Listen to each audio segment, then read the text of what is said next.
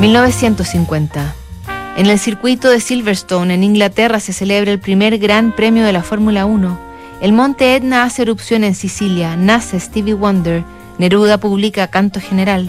Ese año el escritor italiano César Pavese conoce a Pierina, quien sería su último amor, y le escribe en algún momento esta desesperada carta.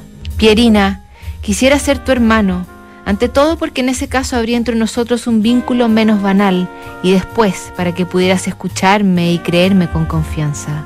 Si me enamoré de ti no es solo porque, como se dice, te deseaba, sino porque tú y yo estamos cortados con la misma vara y te mueves y hablas como lo haría yo si en vez de ser un hombre que solo aprendió el oficio de escribir hubiese tenido tiempo de aprender a estar en el mundo.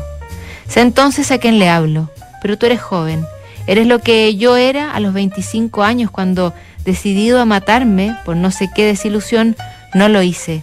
Estaba curioso por la mañana, curioso de mí mismo. La vida me había parecido horrible, pero aún me encontraba interesante a mí mismo. Ahora es a la inversa. Sé que la vida es estupenda, pero que estoy fuera de ella, y el mérito es todo mío, y sé que esta es una tragedia fútil. Puedo decirte, amor, que nunca me desperté con una mujer al lado que cuando quise a alguien nunca me tomaron en serio y que ignoro la mirada de agradecimiento que una mujer dirige a un hombre? Y puedo recordarte que a causa del trabajo que hice siempre tuve los nervios destrozados y la fantasía ágil y exacta y el gusto de las confidencias ajenas? ¿Y que estoy en el mundo desde hace 42 años? No se puede quemar la vela de los dos lados. En mi caso, la quemé toda de un solo lado y la ceniza son los libros que he escrito. El amor es como la gracia de Dios. La astucia no sirve.